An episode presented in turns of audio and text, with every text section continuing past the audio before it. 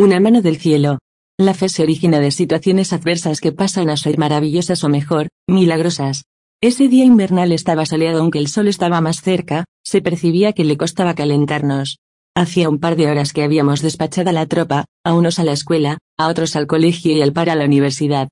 Diestras, la casa en una hora volvió a su estado de orden.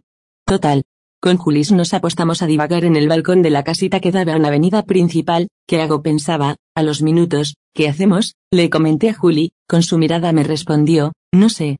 De pronto vi que de la vieja iglesia que estaba frente a casa, salió la mudita con sus dos gatos delante de ella. Me hizo señas para que posara mis ojos con atención al arte de hacer. Hablar, a los dedos de sus manos. Se tocó el estómago y simulando una perfecta silueta de taza y al mismo tiempo negando con sus dedos y cabeza, entendí que no había desayunado, abrí mis brazos, preguntando.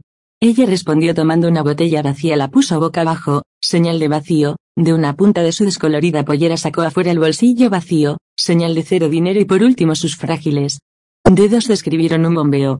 Entendí que su anafe no tenía querosene y que necesitaba dinero para comprar una botella para que este funcione. Instintiva, le mostré la palma de mi mano, señal que su problema se solucionaba.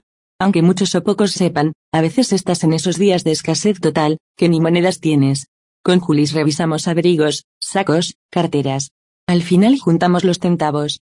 Julis fue en busca de la botella de querosene, encendió la nafe, le dejó la marraquetita y al fin mi murita logró tomar su cafecito mañanero.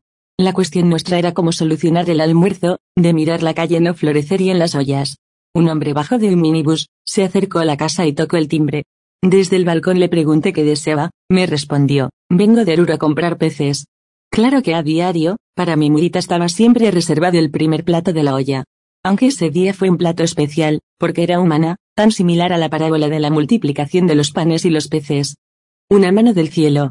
La fe se origina de situaciones adversas que pasan a ser maravillosas o mejor, milagrosas. Ese día invernal estaba soleado aunque el sol estaba más cerca, se percibía que le costaba calentarnos.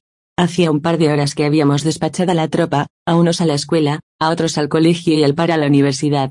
Diestras, la casa en una hora volvió a su estado de orden. Total. Con Julis nos apostamos a divagar en el balcón de la casita que daba a una avenida principal, que hago pensaba, a los minutos, ¿qué hacemos? Le comenté a Juli, con su mirada me respondió, no sé, de pronto vi que de la vieja iglesia que estaba frente a casa, salió la mudita con sus dos gatos delante de ella. Me hizo señas para que posara mis ojos con atención al arte de hacer. Hablar, a los dedos de sus manos. Se tocó el estómago y simulando una perfecta silueta de taza y al mismo tiempo negando con sus dedos y cabeza, entendí que no había desayunado, abrí mis brazos, preguntando. Ella respondió tomando una botella vacía la puso boca abajo, señal de vacío, de una punta de su descolorida pollera sacó afuera el bolsillo vacío, señal de cero dinero y por último sus frágiles dedos describieron un bombeo. Entendí que su anafe no tenía querosene y que necesitaba dinero para comprar una botella para que este funcione. Instintiva, le mostré la palma de mi mano, señal que su problema se solucionaba. Aunque muchos o pocos sepan, a veces estás en esos días de escasez total, que ni monedas tienes. Con Julis revisamos abrigos, sacos, carteras. Al final juntamos los centavos. Julis fue en busca de la botella de querosene, encendió la nafe, le dejó la marraquetita y al fin mi murita logró tomar su cafecito mañanero. La cuestión nuestra era cómo solucionar el almuerzo, de mirar la calle no florecería en las ollas. Un hombre bajó de un minibús, se acercó a la casa y tocó el timbre. Desde el balcón le pregunté qué deseaba, me respondió, vengo de Aruro a comprar peces.